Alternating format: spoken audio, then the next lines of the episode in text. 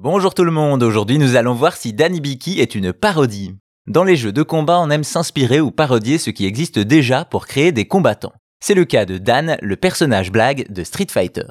Dans la série des Street Fighter, vous n'avez pas pu manquer Dan, un personnage comique qui est très particulier. En effet, il est le seul combattant à avoir plusieurs provocations spéciales, mais surtout un super combo qui n'inflige strictement aucun dommage, un combattant presque inutile. Et pour cause, dans Street Fighter, Dan est une blague, une moquerie de Capcom. En réalité, ce personnage est inspiré directement par un autre jeu, Art of Fighting. Il s'agit d'un jeu de combat concurrent édité par SNK dont le premier opus sort en 92 et qui ressemble beaucoup à Street Fighter. Ainsi, dans ce jeu, on retrouve deux personnages, Ryo Sakazaki et Robert Garcia, et c'est eux qui donneront naissance à Dan. En effet, Dan porte un kimono rose proche de celui de Rio et hérite des cheveux bruns en queue de cheval de Robert, la ressemblance est frappante.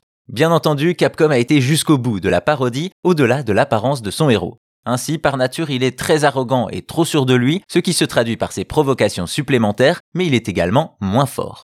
Dans son histoire, il cherche à se venger de Saga qui a tué son père, mais il est aussi le créateur d'un nouvel art martial, le Saikyo. Il s'agit tout simplement d'une variante du karaté Shotokan maîtrisé par Ken et Ryu, mais dans une forme moins efficace. Cependant, Dan n'est pas complètement inutile. Certes, il n'est pas insensible pendant ses attaques spéciales, il est incapable de faire un combo et ses mouvements sont limités, et son intérêt peut être donc de se lancer un défi plus corsé en le jouant. D'une manière générale, il a été plutôt apprécié des fans depuis sa première apparition dans Street Fighter Alpha Warrior's Dream en 95, Malheureusement, après sa sortie en DLC dans Street Fighter V, il a été très peu joué et reste pour l'instant absent du sixième épisode.